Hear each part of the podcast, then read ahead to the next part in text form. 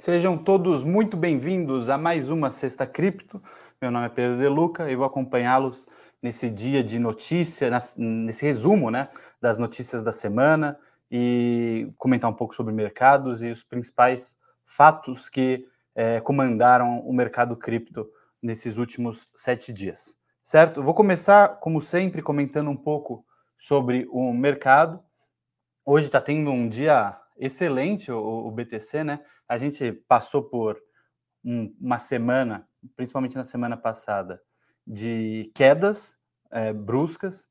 Passamos agora por uma semana com o, o, valor de negociação, né, o preço de negociação do ativo lateralizando, e, e quando eu falo do BTC, a gente pode entender o BTC como um índice de todo o mercado cripto. Então, todo o mercado cripto tende a ter um movimento bem parecido com o BTC. Então, passou essas últimas semanas lateralizando. O Ether, né, que é o ativo da rede Ethereum, teve um descolou um pouco devido a muito provavelmente ao demerge, né, é, é, está muito próximo de, de ocorrer. A previsão é de que ocorra aproximadamente no dia 15 desse mês, então daqui a uma menos de uma semana é, deve ocorrer o, o evento do merge. Que, se bem sucedido, traz algumas mudanças importantes para a rede do Ethereum. E agora, é, a gente está com o, o, com o BTC subindo 10% nas últimas 24 horas. Ele se encontra nesse momento em 21 mil dólares. Ontem estava a 19, anteontem estava, acho que abaixo, chegou a ficar abaixo dos 19 em 18,800. Então já voltamos para a faixa dos 20 mil e passamos é, com o BTC agora em 21 mil dólares. A gente sabe que cripto tem uma, uma volatilidade, é, é normal, tá, gente? É, Lembrando que é, uma, é, é, um mercado, não só o BTC como ativo, mas um mercado cripto, então nem se fala, muito novo, muito recente. O BTC é de 2009, né? O white paper é escrito no dia, é publicado no, no, em outubro de 2008 e em janeiro de 2009 é iniciada a mineração do BTC. O BTC, a rede do Bitcoin começa a rodar. Então, 2009 para 2022 é, é um adolescente, praticamente. A gente pode falar assim, você tem 14 anos de idade, 13 anos de idade, ou BTC. É, então, assim como adolescentes, o, tem esse comportamento é, 8 ou 80. Tem dias que cai bruscamente e logo na mesma semana acaba tendo essa valorização significativa, 10% em 24 horas, é bastante. Então, é, é isso com relação ao mercado, ainda não se sabe exatamente tá, é, o que está o que está fazendo, o que está trazendo essa valorização. É, existe alguma expectativa de que é, acompanha, talvez vá acompanhar o mercado americano, talvez venha bem hoje, enfim, mas não é, é tudo especulação. Não existe muito, ainda não se sabe de fato qual que é o motivo. É, eu acredito que seja algo, alguma relação mais interna do não interna do protocolo em si, mas algo mais focado em cripto necessariamente do que mercado no geral. A gente sabe, né? Será que o BTC era um não gostava da Rainha Elizabeth. Enfim, é, fica aí é, essas questões. Mas eu queria comentar, acho que a principal notícia da semana foi a Casa Branca, né, que um report que saiu da, da Casa Branca, um relatório escrito pela Casa Branca, e ela a, anuncia, né, reclama da, da mineração do BTC, que é via prova de trabalho, tem um custo energético grande, não, não, não acho que é um gasto, é, é, porque gasto dá a entender que é um desperdício. Eu acho que é bem utilizado, né? Então é um custo energético para manter a rede do BTC. A gente sabe que existe via prova de trabalho, via mineração, prova de trabalho. E ela, a Casa Branca reclamou, né? Ela, ela, o texto chega a apontar que o Bitcoin é responsável por entre 60% e 77% do uso global de eletricidade em mineração de criptos, né? Lógico, evidente, pelo tamanho do BTC e por utilizar a prova de trabalho, é, é comum que fosse esse tamanho. Essa porcentagem vai aumentar, porque o uso de energia para mineração deve cair é, significantemente com o merge ocorrendo de forma bem sucedida na rede do Ethereum. Né? O Ethereum, segundo o relatório norte-americano, apresenta 20 a 39% do consumo de energia para mineração.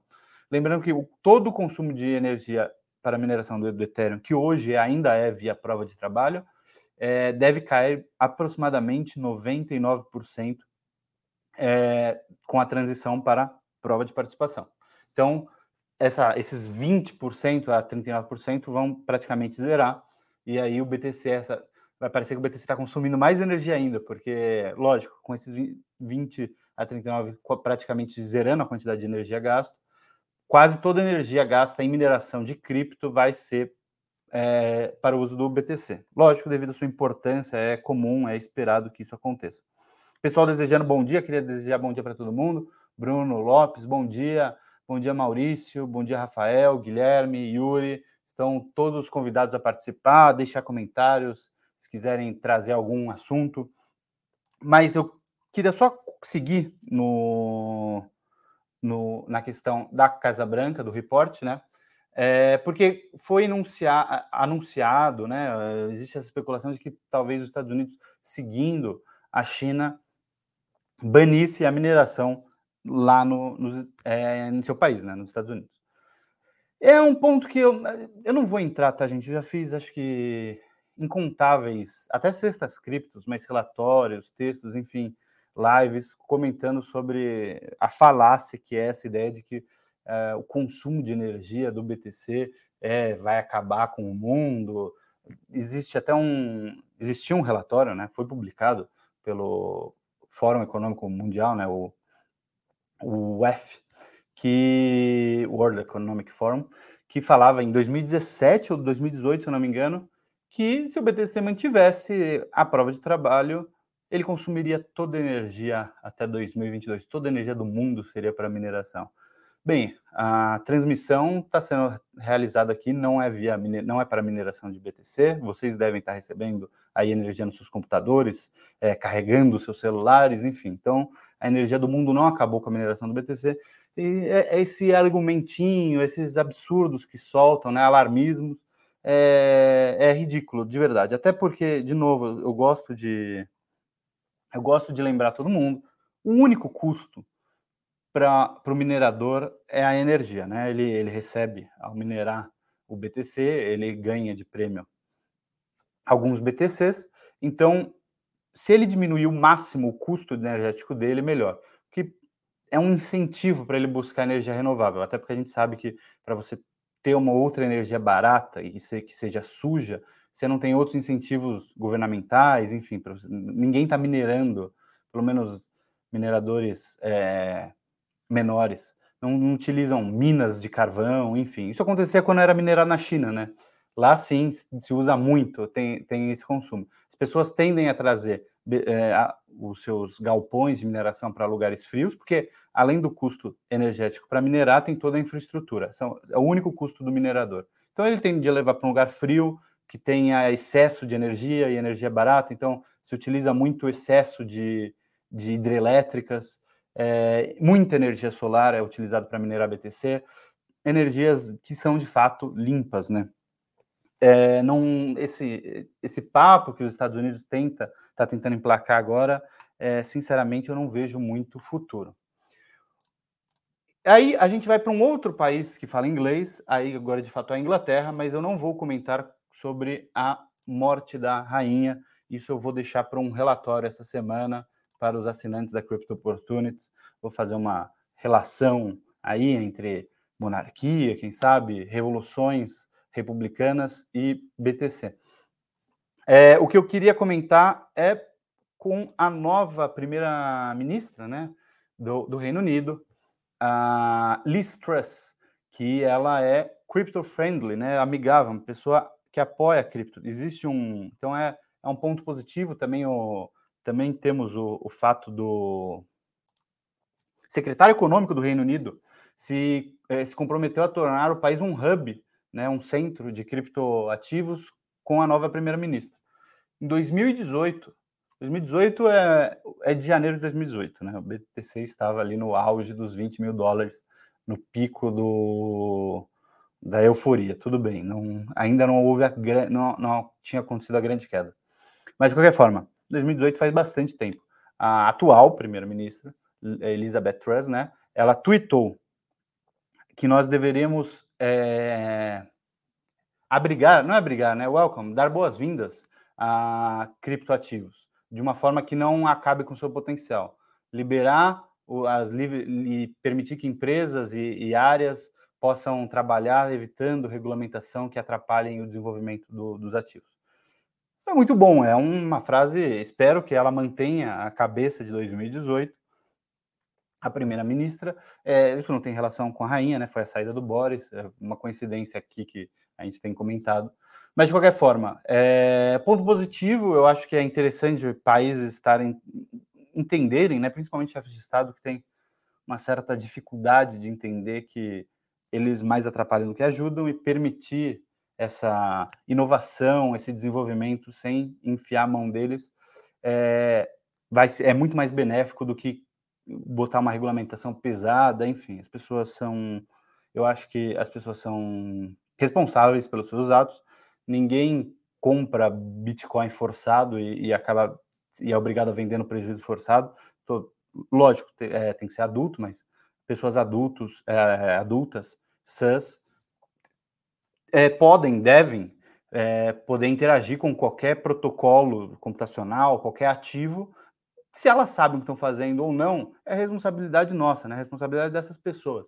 Não, essa proteção extrema, paternalista até do, do, do investidor é, é um pouco preocupante. Acho que deveria ser muito mais gasto esforço para evitar os vendedores de sonho, aqueles que enganam, do que necessariamente atrapalhar as pessoas que têm interesse em participar desse ecossistema financeiro. Mas, é, de qualquer forma, voltando aqui ao secretário econômico do Tesouro é, do Reino Unido, Richard Fuller, ele disse que quer que se torne um centro global dominante para tecnologias de criptomoeda. Ele estava num debate parlamentar, comentando sobre regulamentação, enfim. E aí ele diz: à medida que as tecnologias cripto crescem em importância, o governo do Reino Unido está buscando maneiras de obter vantagem competitiva global para o Reino Unido. É a questão que a gente comenta muito sobre o que aconteceria com um país que proibisse a internet nos anos 90, né? Esse país, muito provavelmente, para, os, para aqueles que têm poder, era muito mais benéfico, né? A gente viu a quantidade de. Ah, quantidade de protestos, enfim, que vem crescendo no mundo afora, né? Aconteceu a Primavera Árabe, que, que se inicia com, com um homem ateando fogo no próprio corpo, e aí isso acaba ficando viral em redes sociais, e aí acontece todo o movimento de Primavera Árabe. A internet ajudou muito, acho que a população tende mais a ajudar, lógico, tem os seus pontos negativos, brigas, é, essa polarização, mas, num modo geral, ela acaba difundindo mais informação. Isso é muito importante. Um país poderia, um governante, no início dos anos 90, se percebesse, eu acho que nenhum deles fazia ideia do que era a internet, é, percebesse o perigo que é para, para, que, para os poderosos, poderia querer proibir a internet. Esse país que, ter, que poderia que proibisse a internet nos anos 90, ele estaria melhor ou pior do que os seus competidores? Lógico que estaria pior, né? Todos os outros estariam já utilizando essas tecnologia financeira, até do meio Fiat, velocidade de informação, notícia, comunicação, é, inovação é, médica, não, não existe dúvida nenhuma. A mesma coisa é com cripto. As pessoas que tendem a querer proibir cripto é, fica para trás. Você tem a oportunidade de ter o seu país à frente, o seu país desenvolvendo. Então, acho que é um ponto interessante. É, o Maurício perguntando aqui, Pedro, essa desglobalização, guerras, tomadas de território, brigas comerciais, Brexit, política, etc., pode afetar o BTC e criptos em geral de alguma forma? Eu acredito que sim, é, principalmente o BTC, né? É, mas eu acho que, de certa forma, é tem ser positivo para o BTC. É uma ideia de um dinheiro livre. É, essas medidas que você coloca como guerra, tomadas de território, brigas comerciais, são medidas autoritárias. O BTC é uma tecnologia libertadora. É uma tecnologia que traz para a pessoa a possibilidade dele é, negociar, né? Não, é, não, só negociar, mas transacionar é, ativos, né? Aí via blockchain, mas falando do BTC de fato, transacionar valor com qualquer pessoa do mundo sem a permissão de terceiros. E é imparável, é in, incorrompível, né? É incensurável. Você não consegue censurar isso. Então, para mim faz muito sentido. No mundo cada vez mais autoritário, no mundo cada vez mais é, que bota restrições, é uma tecnologia que liberta. É uma tecnologia que me dá. Eu consigo negociar com um iraniano, lógico, por exemplo, é, sem ter que me preocupar com. Lógico eu tenho que me preocupar porque, eventualmente, por ser proibido, essas pessoas descobrem, mas é possível negociar com pessoas e fazer negócios é, contra a vontade de ditadores e autocratas. Eu acho que, à medida que a população percebe mais isso, que é uma tecnologia de fato libertadora, não só especulativa, tá? É, eu entendo a preocupação com o valor, mas isso daí só rechaça a questão do valor. Existe valor no BTC. É, ele, é, ele não pode ser saqueado, né? Como já aconteceu, né? acho que no texto até comento no relatório dessa semana para os assinantes, é, comento sobre plano Collor a, e as poupanças, né? Não pode acontecer com o BTC se não tiverem acesso às suas chaves, se você não permitir. Então não conseguem tirar nada deles, não, não existe cumpra-se com relação a ele. Você não tem que pedir permissão para negociar com ninguém. É, a rede vai seguir descentralizada, então ela não pode ser parada nem atacada de forma fácil, né? Então essa questão para mim eu acho que é essencial, Maurício, esse ponto que você traz é, com relação às guerras e, e, enfim, questão brigas políticas, guerras comerciais. Eu acho que o BTC é uma, é uma força contrária a isso, é um, uma brisa num, num calor, num, é, é, sensacional. Acho que é, é exatamente esse o ponto. É nisso principalmente que eu vejo valor. A sua escassez, lógico, mas, mas na, possibilidade dessa livre transação. É, é sensacional e para um mundo que, ao meu ver, caminha cada vez mais na, ao contrário disso, né? É, é muito importante. Pedro, já negociou um ativo da vida real com BTC? Já, Bruno. É legal você falar isso. Até aqui perto do escritório, não vou ficar passando o endereço, mas as pessoas podem procurar. Tinha, tem um, uma lanchonete que negociava. Fui lá na época, até que a, a, alguns de vocês conhecem a Fernanda. Fui com a Fernanda, negociamos lá, pagamos um almoço com BTC. É, a Fernanda já esteve em, em, El Salvador. Eu tendo a utilizar bastante. Eu gosto de usar o BTC, eu procuro locais que aceitam e, e tendo a preferir usar. Lógico, sempre que eu gasto, eu vou lá ao mesmo tempo e compro, porque eu, eu, eu quero ter o BTC, eu não quero perder. Eu acho que é, acho que é ruim. Quanto mais Satoshi, melhor. Mas, de qualquer forma, eu acho que é extremamente importante. Isso é uma questão legal de, até de comentar também. É, muitos idealizadores do BTC acham que BTC não se vende, só se compra. Vender para obter lucro até entendo, mas eu acho que é importante a gente negociar e fazer transações. A rede foi feita para ser um digital cash, né, um dinheiro digital de fato entre, entre pares, né, peer-to-peer. Então, ele foi feito para ser uma rede de dinheiro, de troca. Então, eu incentivo é, pessoas a utilizarem o BTC, e, de fato, eu compro coisa. É, esse, esse bezinho aqui tem um, é um amigo meu que faz. Ele vende, né? Esses. Vende algumas coisinhas de decoração. E tudo em BTC. Só se compra em BTC para ele, com ele. É Rodel Store. Eu vou até checar aqui. Não vou ficar fazendo propaganda também. Enfim. Mas é, vale a pena procurar. Eu comprei em Satoshi, já comprei ingresso com. Aí é mais de forma informal, né? Com, com esse meu amigo via BTC, com outras pessoas também. Eu acho que é importante a gente estar tá rodando a economia com o BTC, de forma é, a utilizar ele como dinheiro de fato e não só como um, um ativo para se guardar, enfim. Aí ele não faz sentido. Ele foi feito para ser transacionado, eu acho que a gente tem que transacionar. É, lógico, sempre que eu gasto, eu rapidamente já pego o dinheiro que eu gastar, que, que eu teria utilizado e já compro esse BTC de volta. Mas é, é importante usar a rede sempre, eu acho, pelo menos. Bem, pessoal, hoje acho que por hoje é só. Acho que eu vou fazer só um último um último adendo que é legal, isso daqui também. O Jay-Z e o ACO do Twitter, né, o Jack, ex-fundador, é ex-fundador não, é eternamente fundador, ele que fundou o Twitter, doaram bitcoins para estudantes. Eles têm o, Jay-Z abriu um programa, né, junto com o, o Jack Dorsey, é, chamado The Bitcoin Academy, é, com público-alvo sendo moradores de conjuntos habitacionais, né, onde o Jay-Z foi criado no Brooklyn, em Nova York. E aí eu estava vendo essa notícia, é uma notícia que não impacta muito no preço, né, mas é, é uma notícia de sentimento bom, é legal a gente comentar sobre isso. É... E aí eles comentam que na aula de graduação da Bitcoin Academy, né, na primeira graduação, o Jay-Z e o Jack ofereceram a cada aluno mil dólares em BTC.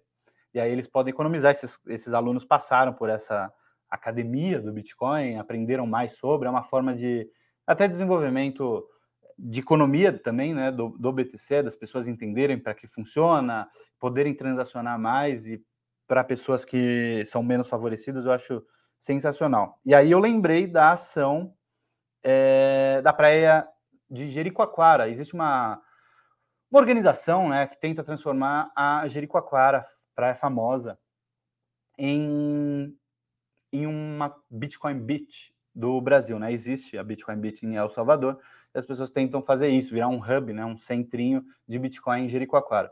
E aí um, essa organização é, organizou um evento numa escola municipal lá de Jericoacoara e ofereceu mil satoshis, não foram mil dólares, mil satoshis que é pouco, né? É, alguns centavos de dólar, deve dar um, um, real, mas enfim, para mais de 400 crianças e professores, é uma ação legal, via, via carteira de papel, né? O BTC pode ser guardado via papel, é, vou, posso até comentar mais sobre isso eventualmente, mas é uma, é uma ação bem legal, é, lógico, existem algumas críticas, né? Os bitcoins comentaram, é, fizeram algumas críticas, acho que até pertinentes. É, enfim, mil satoshis não é uma quantia que você pode negociar, mas você pode utilizar essa, essa quantia para como é pontapé inicial, né? Aí outro ponto que aí sim eu acho que é uma crítica bem válida é quanto à centralização, né? Essas carteiras foram geradas pela organização, lógico que a organização, eu pelo menos confio, acredito que seja idônea, não vai querer roubar essas pessoas. Mas é importante a gente bater na tecla da descentralização. De qualquer forma, eu apoio essa organização do ponto de vista que eu acho que, lógico, posso mudar. Pode ser que o cara esteja roubando essas crianças, mil satoshis. Ao mesmo fato que ele doou mil satoshis, ele pegar de volta não é necessariamente roubo. Mas de qualquer forma, é, eu acho que é, eu acho que são bem intencionados. Eu acho que é uma proposta legal que acontece no Brasil. A gente não comenta muito sobre isso. Eu já tinha trazido uma vez no relatório também da Crypto Opportunities, mas como eu sei que aqui é aberto, às vezes as pessoas não temos aqui pessoas acompanhando que não assinam a série. Acho que vale a pena comentar também sobre essa questão. Se alguém aqui que estiver assistindo for digerir, vale a pena procurar o pessoal da Bitcoin, é, Bitcoin Beat, acho que é a organização, Praia Bitcoin Brasil para Bitcoin Brasil, ver como que pode ajudar, enfim, é, é, me parece, não, não boto minha mão no fogo, mas me parece uma organização bem intencionada. Beleza, pessoal? É, valeu, queria agradecer a participação de todo mundo. Até semana que vem. Tchau, tchau.